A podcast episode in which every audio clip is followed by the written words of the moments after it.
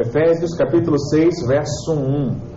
O tema da nossa mensagem hoje é Pais graciosos, filhos vencedores.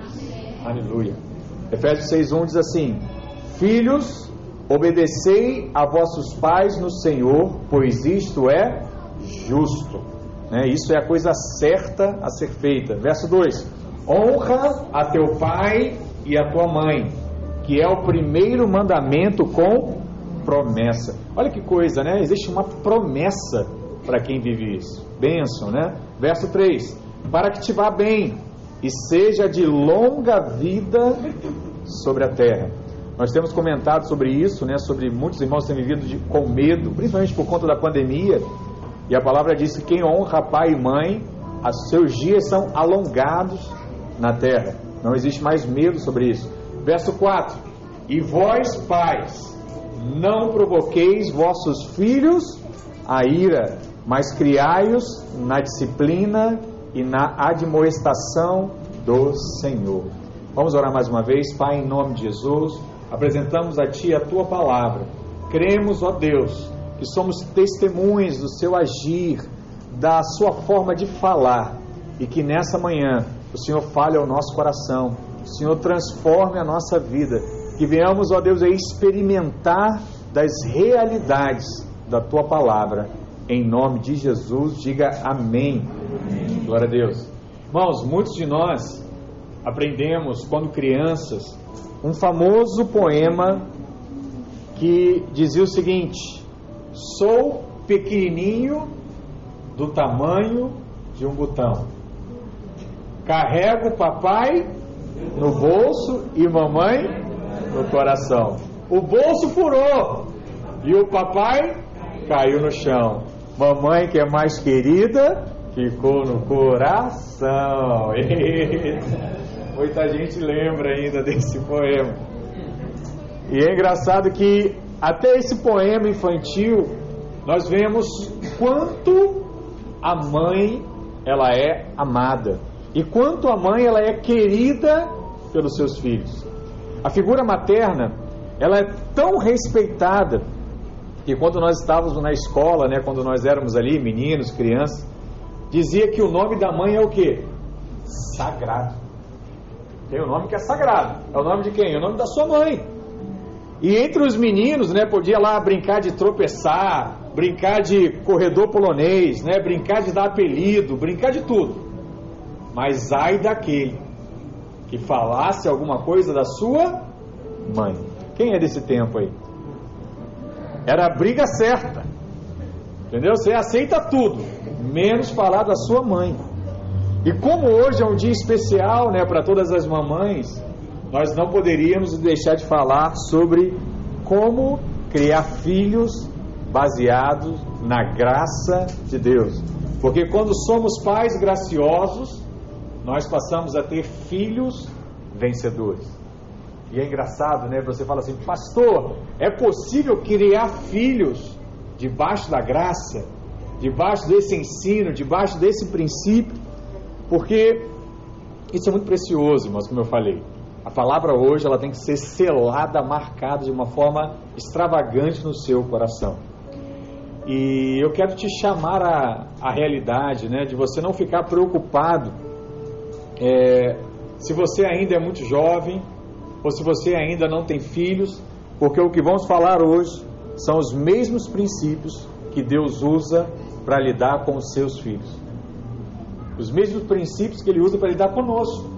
Então, em algum momento, você vai se encaixar nesse contexto de revelação para a sua vida nessa manhã. E a maneira como o Senhor nos trata deveria ser a mesma maneira que nós tratamos os nossos filhos. De que forma Deus nos trata, irmãos? Diga, na graça. Sabemos que a graça, ela ensina, a graça, ela protege, a graça, ela nos encoraja e a graça também nos retime. Mas acredita em mim, a graça também disciplina e a graça também corrige. Amém, irmãos? Glória a Deus tem todas essas é, facetas, né? E uma paternidade baseada na graça não significa que deixaremos os nossos filhos fazerem o que eles quiserem. Não significa que não haverá regras né, na nossa casa, regras na nossa família e que nós não colocaremos limites. Tudo vai existir, mas dentro do espírito da graça. Pastor, como é que nós podemos ser pais e mães graciosos? Como é, como é que podemos ser líderes graciosos? Né? Como é que podemos ser pessoas graciosas? Eu vou te dizer algumas coisas que irão marcar sua vida para todo sempre. A primeira questão que te faz ter um coração gracioso é o amor. Por isso quero desafiar você nessa manhã a amar incondicionalmente. Deixa eu te falar uma coisa: a nossa casa precisa ser o primeiro lugar onde aprendemos o que é a graça. E qual é a maior expressão da graça, irmãos? A maior expressão da graça é o amor incondicional. O que é amor incondicional? Não importa o que eu faça, não importa o que eu deixe de fazer, eu sempre serei amado. Nós amamos os nossos filhos quando se comportam bem ou quando se comportam mal. Uma coisa que aprendi é que quando lidamos com crianças, precisamos respeitar os sentimentos delas. Precisamos entender e perceber os seus sentimentos. Elas precisam ter a percepção de serem aceitas em nosso contexto, na nossa vida. E elas precisam ver que estamos entendendo o que elas estão sentindo. Na verdade, isso é o desejo de todos nós, que as pessoas percebam e aceitem os nossos sentimentos.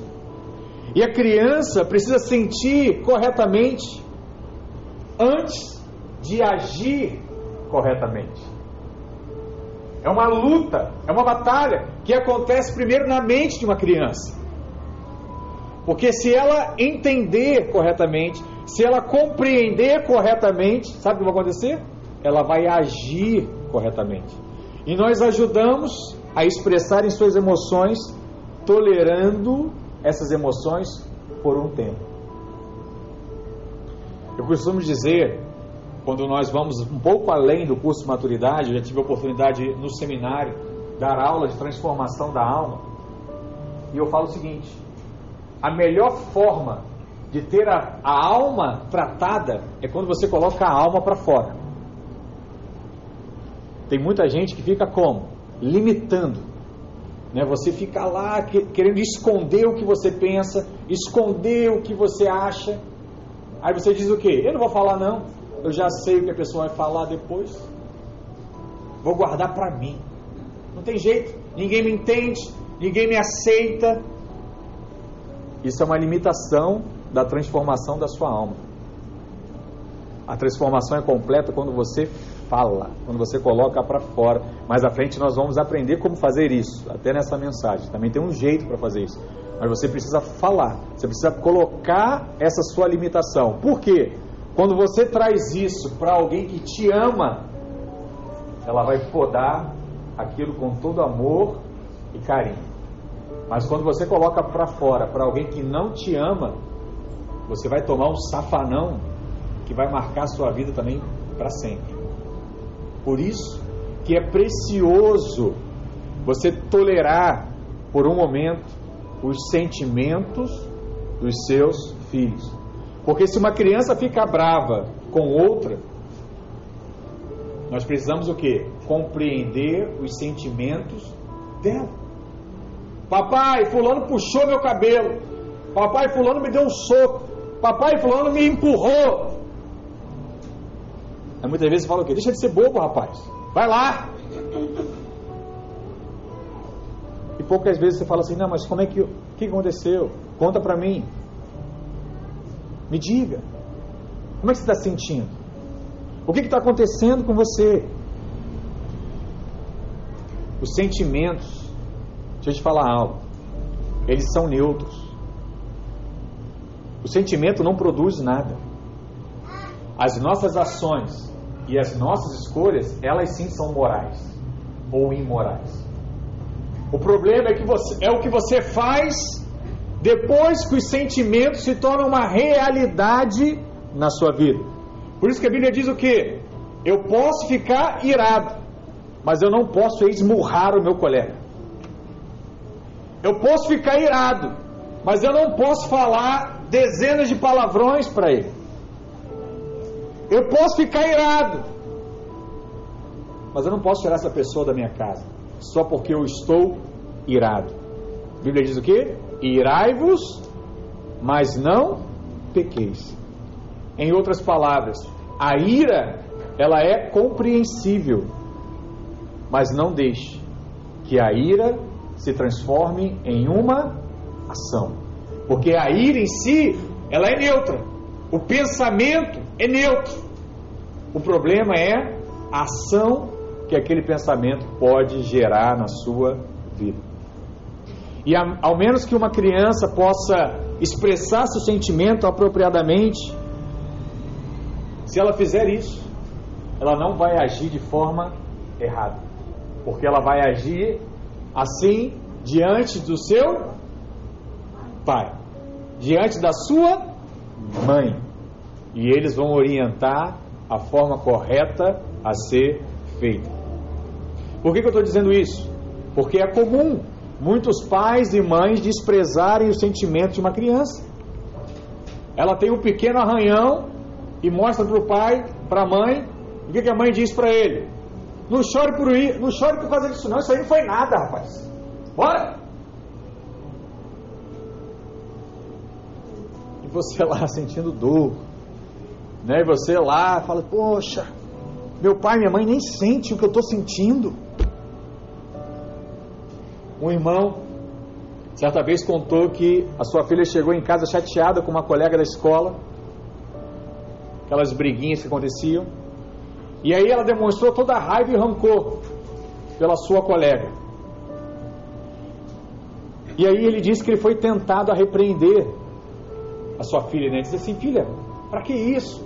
Você não pode ficar chateada, você não pode ficar nervosa. Mas ele se conteve e só continuou ouvindo o relato da sua filha. E depois de um tempo ele disse que a própria filha, no final da conversa, diz assim: Pai, eu decidi perdoar a minha amiga. Eu até orei por ela, mas não orei muito, não, porque eu não quero encontrar ela no céu. Porque ela é muito má, ela é muito malvada. Aí você diz assim: que absurdo, rapaz! Você tem que orar para encontrar ela no céu, não sei o que. Nós temos que dar graças a Deus, já está até orando pela menina. Já está até tentando perdoar. E aí você tem que o que? Apoiar esse sentimento, porque ela está no caminho certo, mas ainda tem uma boa distância a ser o que? Percorrida. Porque se uma criança já pensa assim, quando se tornar adulto, não vai ter muita dificuldade de perdoar, sim ou não? Não. Mas o problema é quem não aprende isso na infância. Quando chega na fase adulta, é difícil demais perdoar. Olha como é que os princípios já estão alocados né, em tudo isso. Todos nós gostaríamos de poupar nossos filhos de todo sentimento ruim. Sim ou não? Mas isso não é possível, irmãos. Quando agimos assim, os nossos filhos não crescem eles não amadurecem. Porque eles precisam passar por essa experiência, em certa medida de frustração, em certa medida de dor. Para quê? Para que ele cresça. E quando essas coisas ruins acontecerem, qual é o nosso papel? Apenas ouvir. Isso é joia para você também que aconselha pessoas. Você sabia? que às vezes a pessoa não quer direção, ela só quer ser ouvida. Ela não quer saber a sua opinião. Na maioria das vezes, o que a gente faz? Começa a ouvir, já quer emitir opinião. Pare, sente, ouça. Ouça. Assim é com os nossos filhos também. Às vezes ele não quer saber o que a gente acha. Eles nem compreendem né, o que a gente acha. Eles só querem ser ouvidos. Fala se comigo, eu preciso ouvir as pessoas. Não tem jeito. Imagina um pai que vê a sua filha chorando porque o cachorro morreu. E para que a filha não sofra mais, ele vai lá na rua rapidinho, compra outro cachorro e fala assim: Filha, aqui, ó, já chegou. Vamos dar um nome para ele. Seguramente, irmãos, essa não é a melhor solução. Porque o passar pelo luto amadurece também. Traz ensino para os nossos filhos. E agir na graça, sabe o que, que é? É procurar sentir a dor das crianças. É procurar sentir a dor das pessoas nas quais nós estamos ouvindo aquele relato.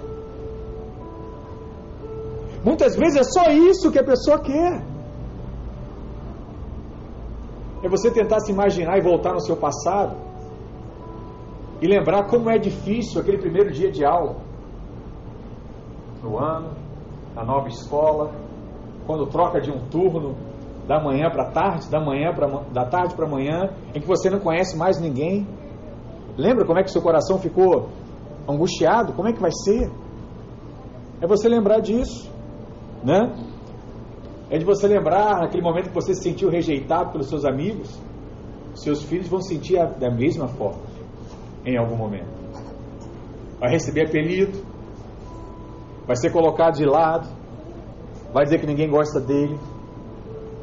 Esses sentimentos vão acontecer. E o que o seu filho quer é que você perceba a dor que ele está sentindo. E não simplesmente você olhar para ele e falar assim: deixa de ser bobo, rapaz. Você é melhor do que eles. Você é isso, você é aquilo. Para com isso, para chorar por causa disso. Você é homem. Não é isso que ele quer ouvir.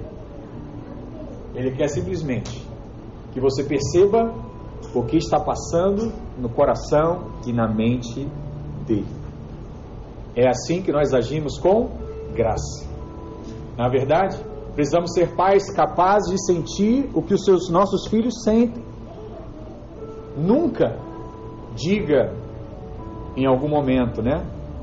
Aquela frase assim, ó, não há motivo nenhum para você sentir assim, rapaz. Deixa de ser bobo. Nós já ouvimos muito isso. Mas essa não é a palavra de graça que, deve, que você deve transmitir pelos seus lábios. Simplesmente senta, sente e ouça. Fale, filho, filha, eu estou com você. Isso vai passar. Isso vai passar. Esse é o sentimento correto. Porque quando a criança ela compartilha seus sentimentos, todo o veneno que havia ali, toda a raiva que havia ali, ela é removida. Porque ela abriu o coração para a pessoa correta, seu pai, sua mãe que ama. E ali, ó, toda aquela raiva, toda aquela pressão, toda aquela angústia, ela sai naturalmente. Isso é o que? Tirar o veneno da cobra. E algumas vezes é só isso que a gente precisa fazer. Infelizmente, nem toda criança sente confiança para se expressar para os seus pais.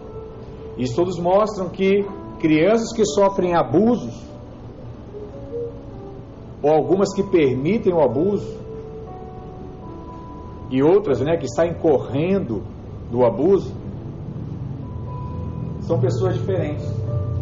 Estudos dizem que crianças que costumam expressar seus sentimentos para os seus pais e quando se, se vê em uma situação de abuso, elas correm.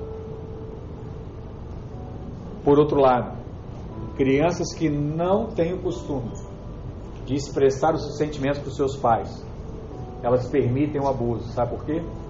Porque elas pensam assim: se eu contar, ele não vai acreditar. E isso é muito sério, porque essa é uma realidade no qual nós vivemos hoje.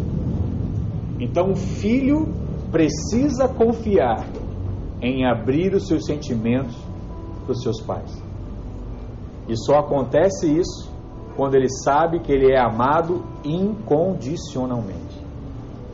Na verdade, você só abre o seu coração para quem você acredita que te ama. Amém? Então, esse é o primeiro princípio que você precisa guardar na sua vida. Quando respeitamos os, os sentimentos dos nossos filhos e mostramos que não são bons e nem maus, são apenas sentimentos, em algum momento isso poderá salvar a vida deles. Isso é muito importante. Amém? Segundo, reafirme a identidade, né? A primeira coisa que a graça nos mostra é que jamais deveremos questionar a identidade de um filho de Deus. Como homem de Deus, como profeta aqui nessa manhã, eu prego com o único objetivo: reforçar a identidade dos irmãos e não colocar dúvidas no seu coração. Isso é um princípio também muito importante, porque quando o diabo veio tentar Jesus, lá em Mateus 4, o que, que ele disse? Se você realmente for filho de Deus, faça isso. Transforme pedras em pães. Pule daqui e peça para que os anjos segurem. E ele foi o que? Testando, tentando gerar dúvida acerca da identidade de Jesus. Por isso quero te colocar isso no coração também. Nunca questione a identidade do seu filho. Isso pode parecer algo muito pequeno, mas acredite em, mas acredite em mim, né? Isso pode fazer a diferença para a vida dele toda. Isso é muito importante. Nunca diga algo como, por exemplo, se você realmente for homem, então haja dessa forma. Essa não é frase que deve ser dita para o seu filho.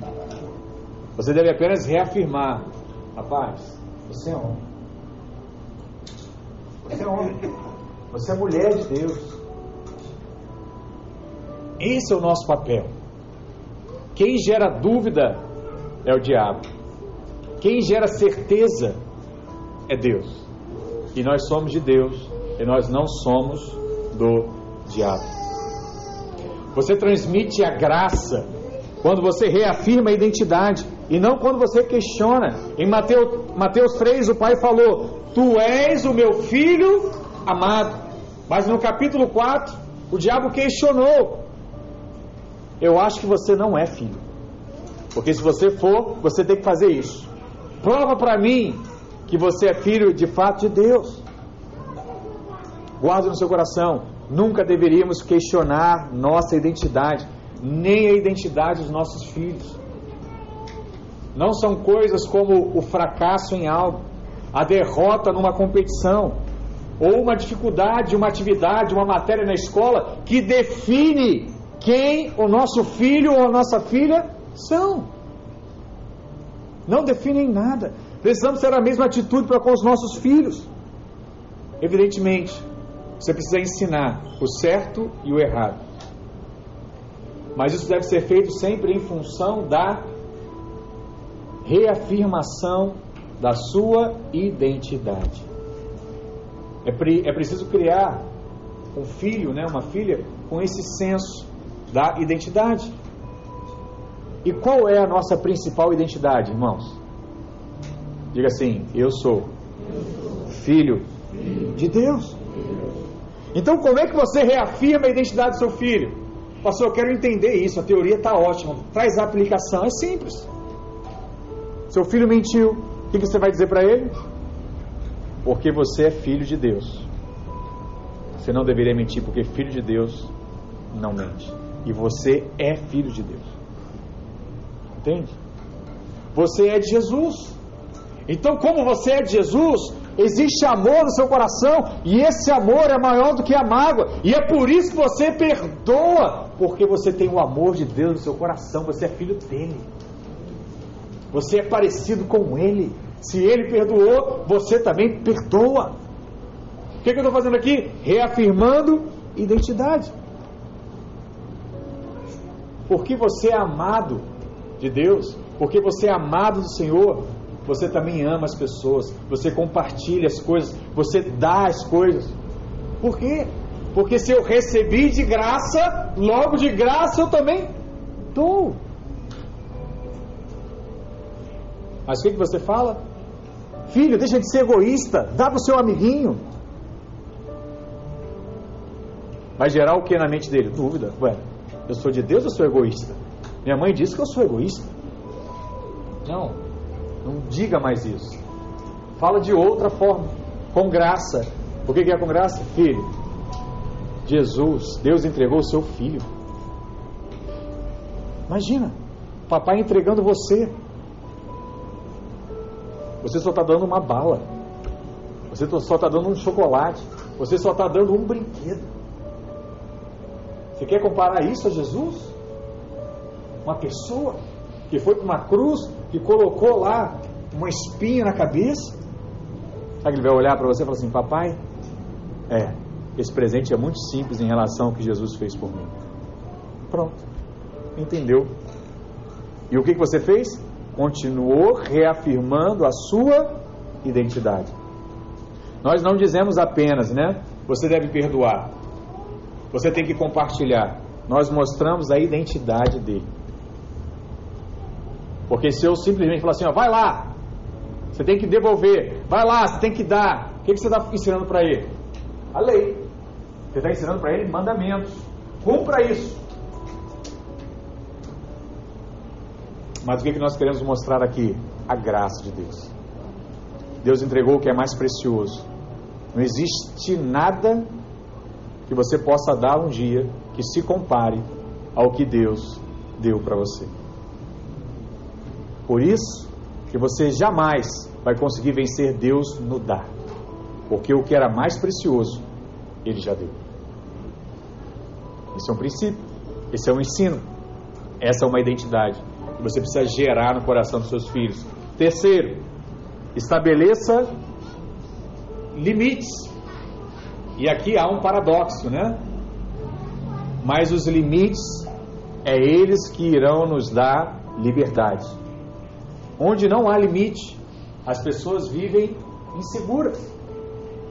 Não sabe como fazer. Imagina, o pastor Luiz gosta muito de compartilhar esse exemplo, né? Imagina que você está lá no vigésimo andar de um prédio que não possui paredes.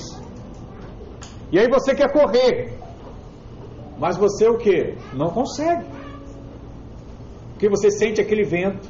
Você consegue ver no horizonte quão alto que você está. Não tem parede. Você vai para dar um passo, você vai pensar duas vezes. Por quê? Não existem limites. Agora bota lá uma parede, bota lá uma, uma rede, uma quadra. A criança vai correr, ela vai jogar bola, ela vai fazer de tudo. Porque os limites foram colocados. Agora ela pode ser o quê? Livre. Muitos pensam que se derem toda a liberdade que os filhos pedem, eles serão mais felizes. Hoje nós vivemos uma sociedade em que existem muitos pais separados, né? E aí o pai, para tentar ser mais legal que a mãe, ou a mãe, para tentar ser mais legal que o pai, tenta dar mais limites. Tenta fazer o que o filho quer achando que assim ele vai ser mais feliz. Deixa eu te falar uma coisa: criança que não possui limite, ela sempre está mais ansiosa e amedrontada. Não tem jeito. É só lembrar do exemplo do prédio. Se não tiver limite, ela não corre, ela não anda, ela não vive. E as, e as crianças precisam saber o que se espera dela e quais são os seus limites, por exemplo, em casa. E quando a criança sabe qual é o limite, qual, o que, que ela vai fazer? Ela vai testar. E de uma forma com o seu próprio instinto. Para saber se aqueles limites realmente são reais. Limite de aonde pode mexer, limite de que horas tem que estudar, limite de como tem que falar. São limites que com certeza serão testados. E quando eles agirem assim, quando os nossos filhos, quando as crianças agirem assim, o que, você precisa fazer? Reforçar quais são os limites. Mas como você fala isso? Já falei, rapaz! Não, você reafirma com graça.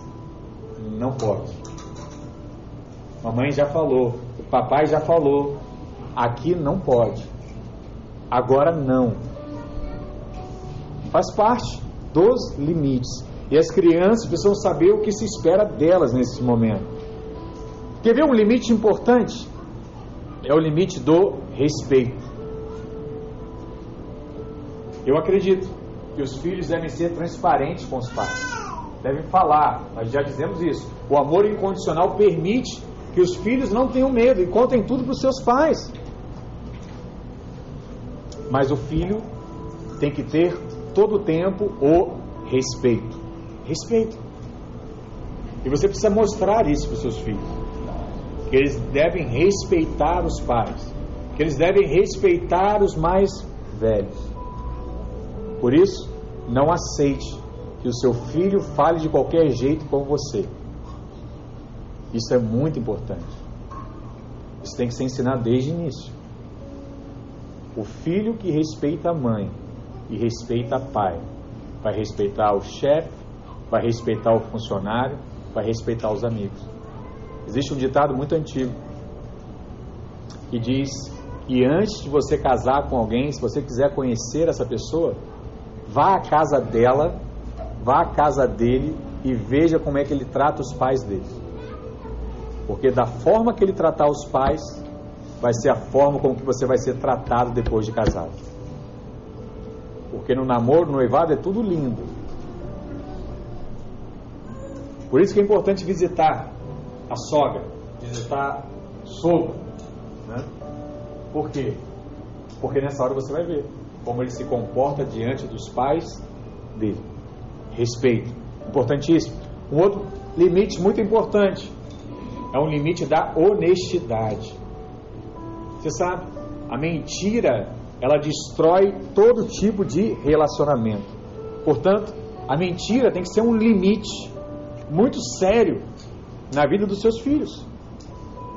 E existe um combo que tem que ser afastado da vida dos seus filhos de todo jeito, que é o que? O desrespeito e a mentira.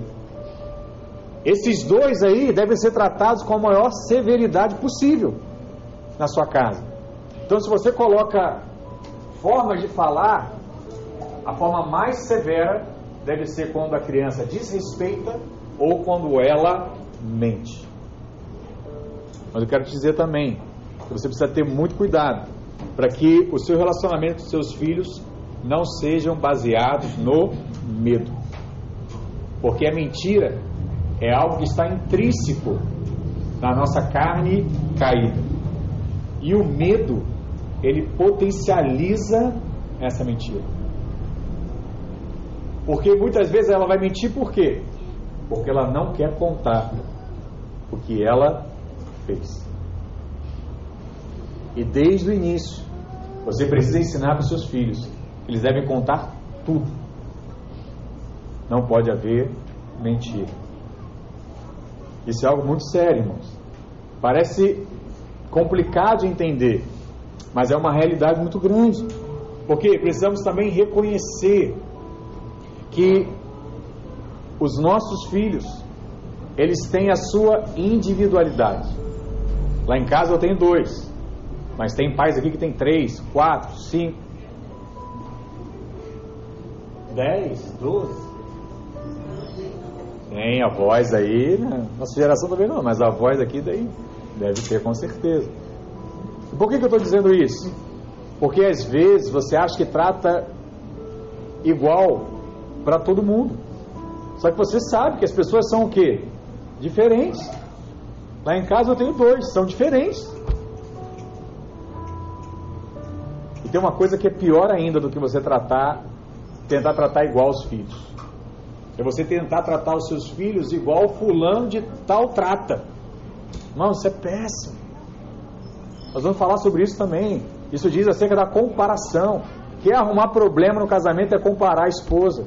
Quer arrumar problema de casa é comparar filho. Quer arrumar problema na família é comparar sogra. Não existe isso, irmãos. A comparação, ela sempre vai trazer o que? Problemas. Então é necessário reconhecer a individualidade das nossas crianças. Algumas crianças requerem limites mais bem definidos. Não pode, não pode, não pode. Outras crianças você precisa ilustrar para elas, para que elas venham a entender o que não pode. Outras você precisa falar horas para ela entender que não pode.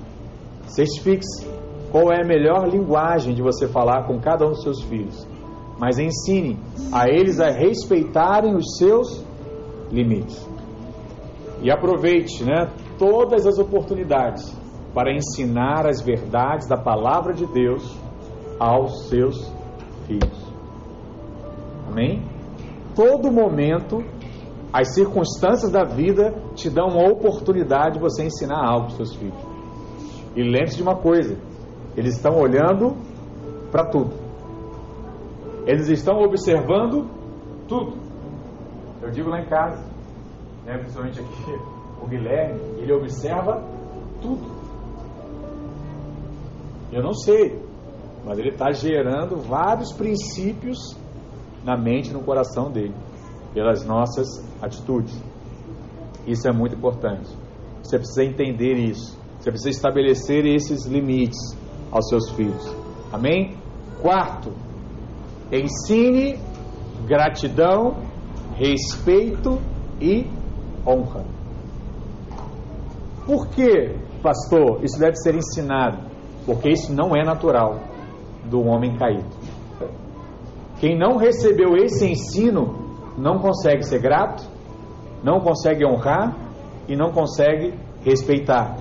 Porque nós vivemos num mundo onde as pessoas pensam que merecem tudo só pelo fato de serem humanos. Ah, eu nasci, eu tenho que ter dinheiro. Eu nasci, então eu tenho que ter escola, eu tenho que ter tudo. Porque eu estou aqui nesse mundo. Tudo é meu, tudo tem que ser me dado. Na graça, irmãos, a criança ela aprende que ela é privilegiada por ter uma família, por exemplo. Ela é grata por tudo aquilo que ela recebe. Mas também cada pai é grato pelo filho que recebeu. Quando nós murmuramos, quando nós reclamamos do que temos recebido, Estamos saindo, sabe do, da onde? Do Espírito da graça. Murmurou, saiu do Espírito da graça. Porque a graça sempre é generosa, mas a graça não pode ser desculpa para termos crianças mimadas que têm tudo que elas desejam no momento que elas pedem. Esse é o mistério. Eu posso ter até o que eu desejo, mas não na hora que eu quero. Porque nem Deus faz assim conosco. A palavra diz que Ele realiza os desejos do nosso coração, mas Ele não diz quanto. Para quê? Para testar essa fé que nós temos, de acreditar nele. E o que, que nós queremos fazer hoje? Queremos dar na hora. Eu sou um bom pai, eu vou fazer e vou fazer daquele jeito. Irmãos, a graça ela ensina o preço das coisas e a necessidade de esperar o tempo certo para elas. Aonde a graça se materializou na nossa vida, biblicamente, irmãos? A graça ela se manifestou quando Cristo foi para a cruz. Foi um alto preço, sim ou não? Foi um preço muito alto, a própria vida. Ele entregou a própria vida por nós. É o maior preço. Não tem dinheiro que pague a vida. Se tivesse, teriam várias pessoas aí que teriam pagado para viver mais. Então, não tem limites. O maior preço já foi pago. É por isso que a graça existe. Então, na graça, existe sim o preço. E eu preciso reconhecer o preço que foi pago. A criança precisa aprender que os pais pagaram preço de trabalho para que ela fosse abençoada, para que ela recebesse aquele presente. Porque criança que não tem essa compreensão, o que, que ela faz? Ela diz: Eu quero aquilo, eu quero agora. E se eu não tiver, eu vou espernear aqui. E todo shopping vai saber que eu quero e o meu pai não quer me dar. Como é que nós chamamos crianças assim? Crianças mimadas. e não forem, se não forem tratadas, serão adultos mimados. Um ensino simples que você pode ensinar agora.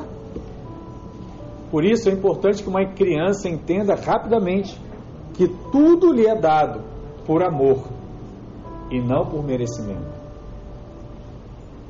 O pai, a mãe faz tudo que pode para agradar o filho por amor, mas tudo tem um preço. Meu filho já falou para mim, pai, eu quero morar em tal lugar. Eu quero morar com tantos quartos. Falei, amém. Assim será. Mas você já sabe quanto é que custa? Ah, pai, não sei. Então vamos ver aqui quanto é que custa. Custa tanto. Ele, ih, pai, dá pra, dá pra pagar. Ele dá. Isso, é, isso aí é todo mês. todo mês? É, todo mês. Ah, então eu, eu tenho que ganhar esse dinheiro aí para poder pagar. Falei, não, tem que ganhar um pouquinho mais. Porque isso é só uma parte que você vai pagar, você vai pagar outras coisas também. Aí ele teve uma grande ideia. Ele falou assim: pai, eu moro com você, eu ganho esse dinheiro, aí eu moro com você, preciso gastar um real, e aí eu vou comprando esse negócio. Quando tiver pago, eu saio.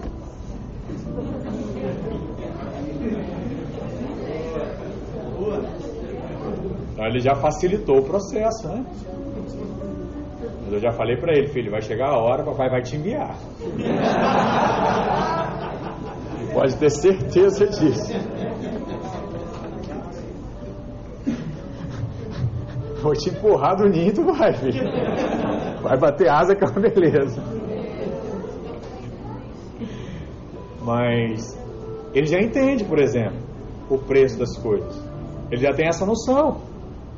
Crianças que conseguem o que querem geralmente são menos felizes, né? São crianças mimadas. Uma criança mimada nunca é uma criança feliz. E certamente não será uma criança amada. Isso é muito importante. Porque se ela tem tudo que ela quer, ela nunca está satisfeita. Nunca está bom. Nunca foi o bastante. Mas uma criança que reconhece que tudo que ela recebeu foi pela graça, foi pelo esforço dos pais, ela é grata por qualquer coisa. E aí quando você dá algo para ela, ela faz festa, porque ela simplesmente agradece pelaquilo que ela recebeu. Amém, irmãos? Precisamos ensinar que eles recebem muito mais do que merecem e por isso devem ser sempre gratos.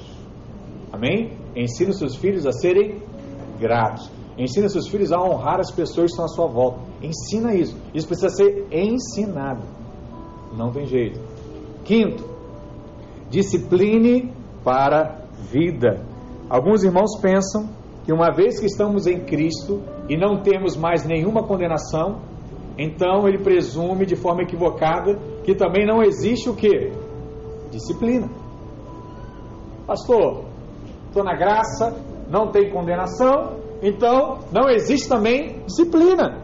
Mas isso está errado, diga errado. Deus ainda nos disciplina. Tem isso, pastor, na Bíblia? Tem isso no Novo Testamento? Tem lá, Hebreus 12, verso 6. Olha o que a palavra diz. Hebreus 12, verso 6. Porque o Senhor corrige a quem ama e açoita a todo filho que recebe. É para a disciplina que perseverais. Deus vos trata como filhos, pois que filho há que o pai não corrige. Essa não é a grande verdade, irmãos? E quando você desiste de alguém, o que, que você fala? Ah, deixa fazer o que ele quiser. Mas quando é o seu filho, isso te machuca. Então você não desiste, você continua o que? Disciplinando. Verso 8. Mas se aceitais, se estáis sem correção, de que todos têm se tornado participantes, logo sois bastardos e não filhos. Além disso, Tínhamos os nossos pais segundo a carne, que nos corrigiam e os respeitávamos. Não havemos de estar em muito maior submissão ao Pai espiritual e então viveremos? Pois eles nos corrigiam por pouco tempo, segundo melhor lhes parecia, Deus, porém, nos disciplina para aproveitamento, a fim de sermos participantes da sua santidade. Verso 11. Toda disciplina com efeito, no momento, não parece ser motivo de alegria, mas de tristeza. Olha que verdade, né? Você, quando é disciplinado, não é legal, né? Ao depois, entretanto, produz fruto pacífico aos que têm sido por ele, por ela exercitados, frutos de justiça. Existem certas coisas, irmãos, que todos entendem que são inegociáveis. Que coisas são essas? Respeitar os pais, não roubar, não mentir, não agredir. E se você olhar atentamente para esses princípios, todos eles estão contidos aonde? Nos dez mandamentos. Sei que nós gostaríamos de educar nossos filhos dizendo apenas coisas positivas, mas os nãos são mais positivos que os sims no decorrer da vida dos nossos filhos. O não vai ser muito mais marcante para ele. O não vai ser muito mais calculado. O sim, nós esquecemos. O não fica marcado para nós. Devemos sempre ser muito severos quando se trata de coisas inegociáveis, mas tolerantes com coisas secundárias. Existe aquilo que você não deve negociar, existem outras coisas que você sabe que vão acontecer. Evidentemente, sempre trate os filhos com amor, mas deixe claro a sua posição daquilo que é inegociável. Uma coisa que é inegociável o filho fala alto com a mãe. Inegociável. O filho de respeitar um ou outro. Inegociável. Tem famílias que acham graça. O filho de respeitar a mãe, ou a mãe vê o filho de respeitar o pai. Inegociável. Não tem graça, não tem brincadeira, não tem riso nisso. É um princípio inegociável. Mas por outro lado, Deixe as questões menores o próprio tempo resolver. E quais são as questões menores? Aquelas que não afetam o caráter de uma criança. Não deve ser ignorado, mas não deve ser tratado da mesma forma que esses princípios que nós chamamos aqui de inegociáveis. Então, deixar a roupa no chão, né? esquecer de levar o lixo na rua, se você combinou, guardar os brinquedos fora do caixote, fora, né? Deixou de colocar, está brigando com ele, deixou do lado de fora. Então, isso você vai falar, mas você não pode falar da mesma forma com a vez que ele está mentindo, com a vez com que ele está desrespeitando. São coisas diferentes.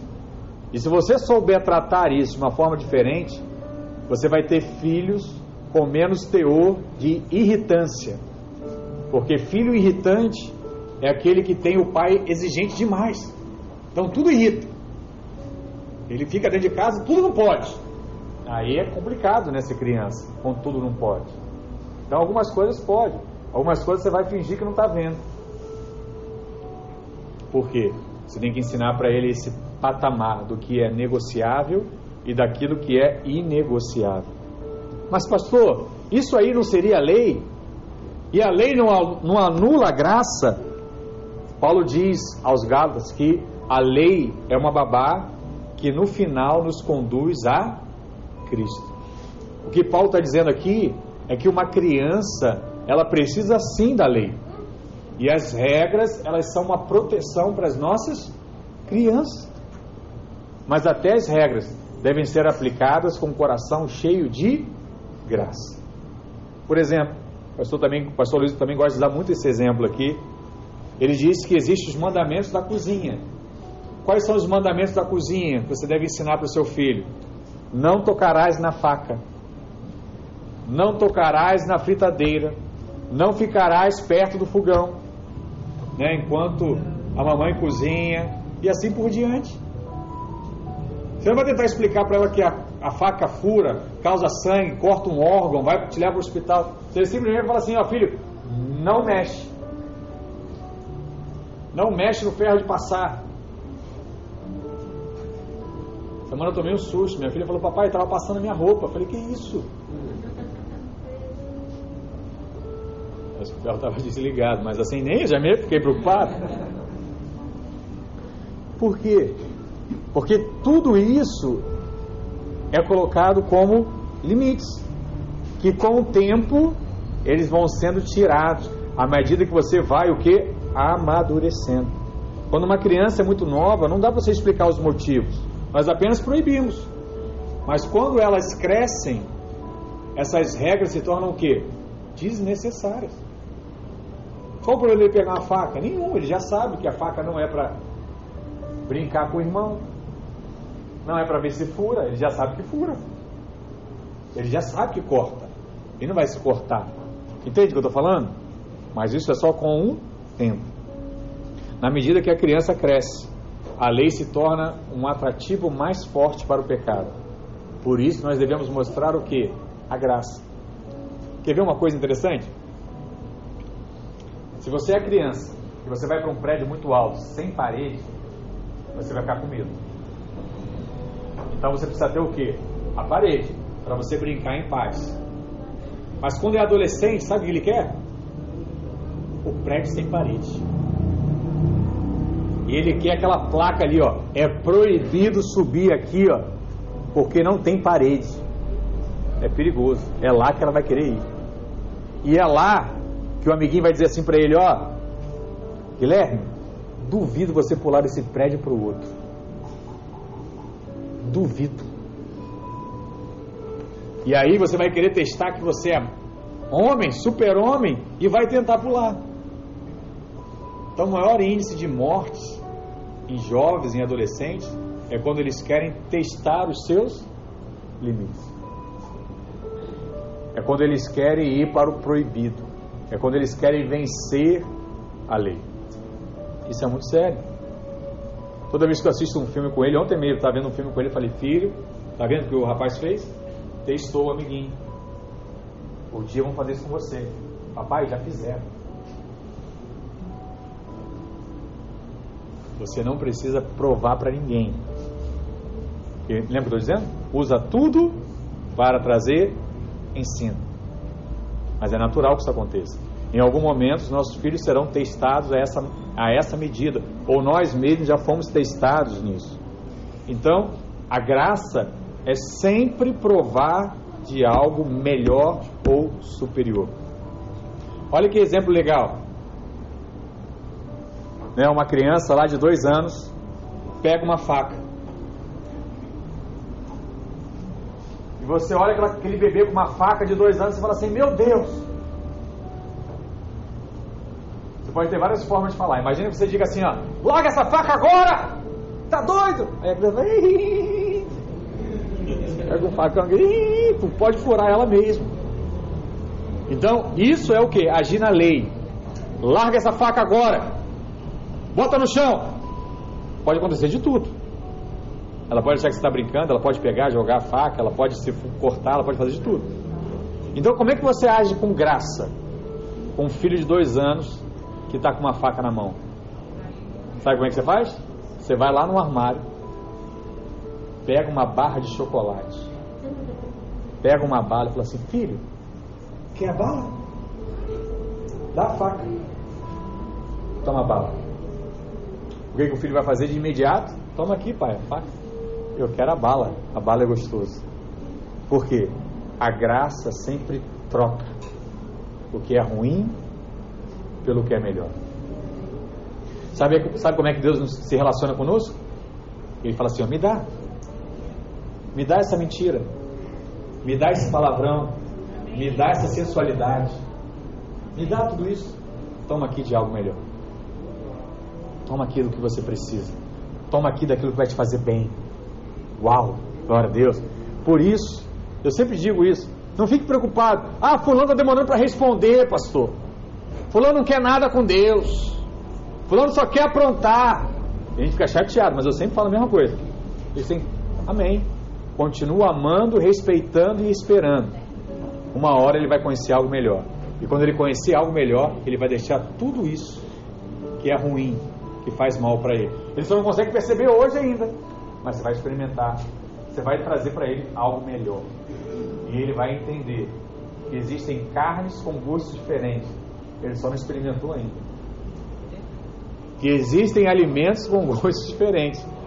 Ele não gosta porque não conhece, mas quando ele experimentar, ele vai ver que é bom e vai mudar de fato a vida dele. Na graça, nós não enfatizamos os mandamentos e a lei. Nós mostramos que a criança é livre para fazer a escolha, mas ela deve ser advertida que toda escolha tem sua consequência. E é preciso permitir que a criança colha as consequências das próprias escolhas. É importante isso. Se uma criança não estudou e não passou de ano, você não tem que fazer como a sociedade hoje de brigar com o professor que não ensinou direito seu filho. Porque é assim que acontece hoje. Você vai lá na escola e tira satisfação. Não. Ele vai fazer o ano de novo. E ele vai entender que precisa estudar para poder passar. Os valores estão sendo invertidos, irmãos. E nós precisamos ter a palavra e ensinar aquilo que é da parte de Deus. Isso vai produzir o que nela? Humildade. A disciplina de Deus, ela também nunca é abusiva. Deus não vai te mandar doença e não vai te mandar praga para te ensinar uma lição. Amém? Nem vai te fazer andar no deserto. Pastor, eu estou num deserto aí, ó, há uns 3, 4 anos. Mas eu sei, é tudo consequência do que eu fiz de errado. Não. Não existe isso. Deus é um Deus gracioso. Mas é lógico que você vai colher de muitas consequências que você viveu. Na verdade, as consequências seriam piores se você não tivesse Deus na sua vida. Essa é a forma de você, de fato, enxergar. Então, preste atenção nisso. A graça de Deus, ela sim nos disciplina. E sempre tente determinar as razões por trás das ações antes de disciplinar os seus filhos. O que é isso, pastor? É você perceber assim, por que, que ele está fazendo isso?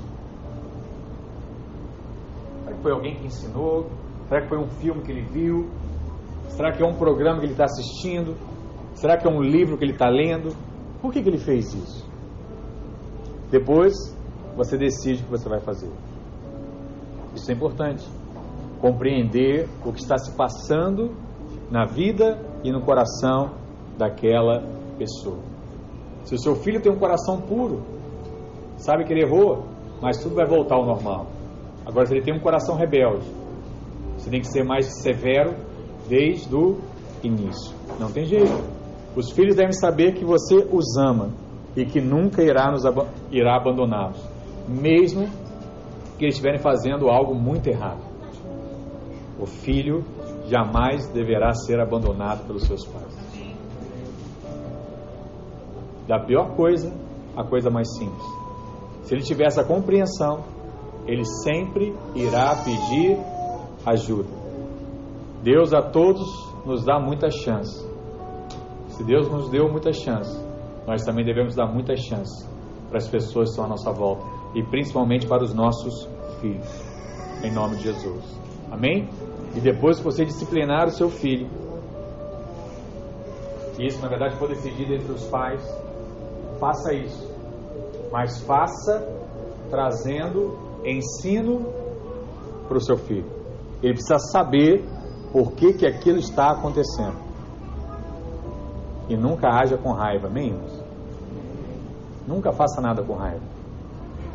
Por isso que é importante ter o casal. Porque se você está com raiva, você conta para o marido, e o marido vai te acalmar. Se o marido está com raiva, conta para a esposa, e a esposa vai acalmar, e aí vê de fato o que está acontecendo e decide o que será feito com o seu filho. E depois volte e fala assim: Filho, você entendeu? Papai continua te amando. Ele vai ficar chateado com você. E está lá chorando de raiva pelo que você fez. Mas no final, ele vai entender que em nenhum momento, nem no início, nem no final, papai ou a mãe deixou de amá-los. Isso é o mais precioso, irmãos. Em nenhum momento da sua vida ele pode tirar da mente, da sua memória, que ele é amado pelos seus pais. Amém? Glória a Deus. nem na disciplina, que é o mais difícil, né? E por último, evite todo custo a condenação. Quando pensamos que merecemos filhos melhores, inevitavelmente tentaremos controlá-los por meio da culpa, do medo e da vergonha. Filho do fulano é melhor do que o meu. Filho do fulano estuda mais que o meu. Filho do, do fulano é, é mais esforçado que o meu. Filho do fulano é mais bem sucedido que o meu. Filho do ciclano é melhor do que o meu. Sabe o que você está produzindo na cabeça do seu filho? Condenação. Por isso que eu falei no início, vou repetir agora. A comparação produz condenação. As pessoas são diferentes. Todos nós somos diferentes. Cada um tem a sua hora, cada um tem o seu tempo. Cada um vai ser usado da sua forma. Por isso, não compare as pessoas. Não compare os filhos. Tem muito pai que faz isso, né? Olha, fulano, mais velho é estudioso, você não quer nada. É o mais novo é estudioso, mais velho não quer nada. Esse aqui é obediente, você é desobediente. Trate de forma individual, mas não compare. Não compare nem dentro e não compare nem fora. Na graça, o passado não determina o seu futuro. Saiba disso. Você pode ter vindo de uma, uma família destruída, você pode ter vindo sem ter paz, você pode ter vindo sem ter conhecimento, sem ter esse ensino que nós estamos falando hoje, e Deus está fazendo diferente com você. Por quê? A graça muda o seu futuro. Constantemente eu ouço, né? Essa semana eu ouvi de novo. Alguém fala assim, pastor, eu não tive pai, né? Eu não tive mãe. E hoje a igreja é isso para mim, né? Hoje fulano é isso na minha vida. Qual é o nome disso? Graça de Deus. A graça de Deus ela é tão poderosa que ela vai ocupando todo o vazio que existia no nosso coração. Ele usa a própria presença, mas ele usa também pessoas. Pessoas. E Deus vai colocando pessoas na nossa vida que vão ocupando os vazios estavam deixados para lá. Até o momento que nós amadurecemos. E essas pessoas podem sair para completar vazio de outros, porque o seu vazio foi totalmente completado por Cristo. Eu acho muito legal que na minha vida espiritual eu nunca fiquei sozinho. Eu sempre tive medo de um dia não ter alguém assim que eu pudesse reconhecer e compartilhar as coisas. E desde a minha conversão, Deus sempre colocou alguém ao meu lado para ser esse meu tutor, né? ser esse meu mentor. E eu nunca me senti sozinho na obra de Deus. Esse é um grande segredo para você também. Nós somos levados a ter muitos desafios, por isso nunca ande sozinho. Tem um ditado que nós falamos na videira que andar com pessoas é difícil. Vocês são diferentes, nos decepcionam, nós decepcionamos as pessoas. Mas andar sozinho é suicídio. Não ande sozinho. Procure alguém. Compartilhe com alguém as suas lutas, os seus desafios. Diz assim, pastor, eu não sou mãe e nem sou criança. Qual é a realidade dessa mensagem para mim? Você pode ser o filho que está precisando de um pai, ou você pode ser o pai disponível que está precisando adotar um filho. E isso pode estar precisando acontecer hoje, no meio da igreja. Talvez você está aqui bem, mas tem alguém do seu lado que está mal. E o que ele quer é alguém que o ame incondicionalmente. Ele vai compartilhar as coisas para você. E você vai ensinar ele a respeitar. E você vai ensinar ele a honrar. E você vai disciplinar se for necessário mas tudo debaixo da graça. Nunca debaixo de condenação e nunca debaixo de comparação. Porque quem muda a nossa vida não somos nós. Quem muda a nossa vida é Cristo. E a palavra diz o que? Que não é por força nem por violência, mas é pelo Espírito. E como nós não somos crianças mimadas, nós sabemos que não é na hora que a gente quer. A gente pede e espera, porque Deus se alegra e se agrada em realizar os desejos do nosso coração. Se você souber esperar, Deus vai realizar os desejos do seu coração. E se seu coração estiver errado, Deus vai mudar os desejos do seu coração, para que os seus desejos sejam os desejos dele. E aí não tem mais dúvida que a vontade de Deus, ela prevalece e ela se materializa, e ela te abençoa, e ela te prospera, e ela te alegra, e ela te, te traz saúde, e ela te traz paz, e ela te traz todas as coisas, porque essa é a promessa de Deus. E se eu sou filho de Deus, eu estou debaixo da promessa de Deus, eu tenho uma herança do próprio Deus, e eu vou desfrutar da minha herança enquanto eu estiver aqui nessa vida, porque essa é a promessa. Olha quanta coisa envolvida numa única palavra. Que você possa viver isso nesses dias, em nome de Jesus. Amém? Glória a Deus. Onde você está, fica de pé. Em nome de Jesus. A maneira como Deus nos trata é a mesma maneira que nós devemos criar os nossos filhos, sendo sempre graciosos. Amém? Seja sempre gracioso. Aí onde você está, feche seus olhos, coloca a mão no seu coração. Eu queria que você fosse sincero a Deus que você pedisse isso a Ele nessa manhã. Fala assim: Deus, ensina a ser essa pessoa graciosa. Se você não tem filhos, você pede para ser gracioso com seu pai, com a sua mãe, com seus irmãos, né, com os irmãos da sua cela. Se você já tem filhos, peça isso. Fala, Deus, me ensina a ser gracioso com meu filho. Muitos pais aqui não sabem como resolver já disseram para Deus, Deus, como é que eu ajudo meu filho? Eu não sei mais o que fazer, não me deram esse curso. Não sei. Fala para ele hoje, Deus me ensina. Aquilo que é mais precioso na minha vida hoje são os meus filhos. Me ensina a guardá-los. Me ensina, ó Deus, a levá-los a lugares mais altos do que eu fui. Que eles possam ser pessoas melhores do que eu Me dê essa graça, me dê essa sabedoria, em nome de Jesus. Fala com Ele nessa manhã, ore nessa hora.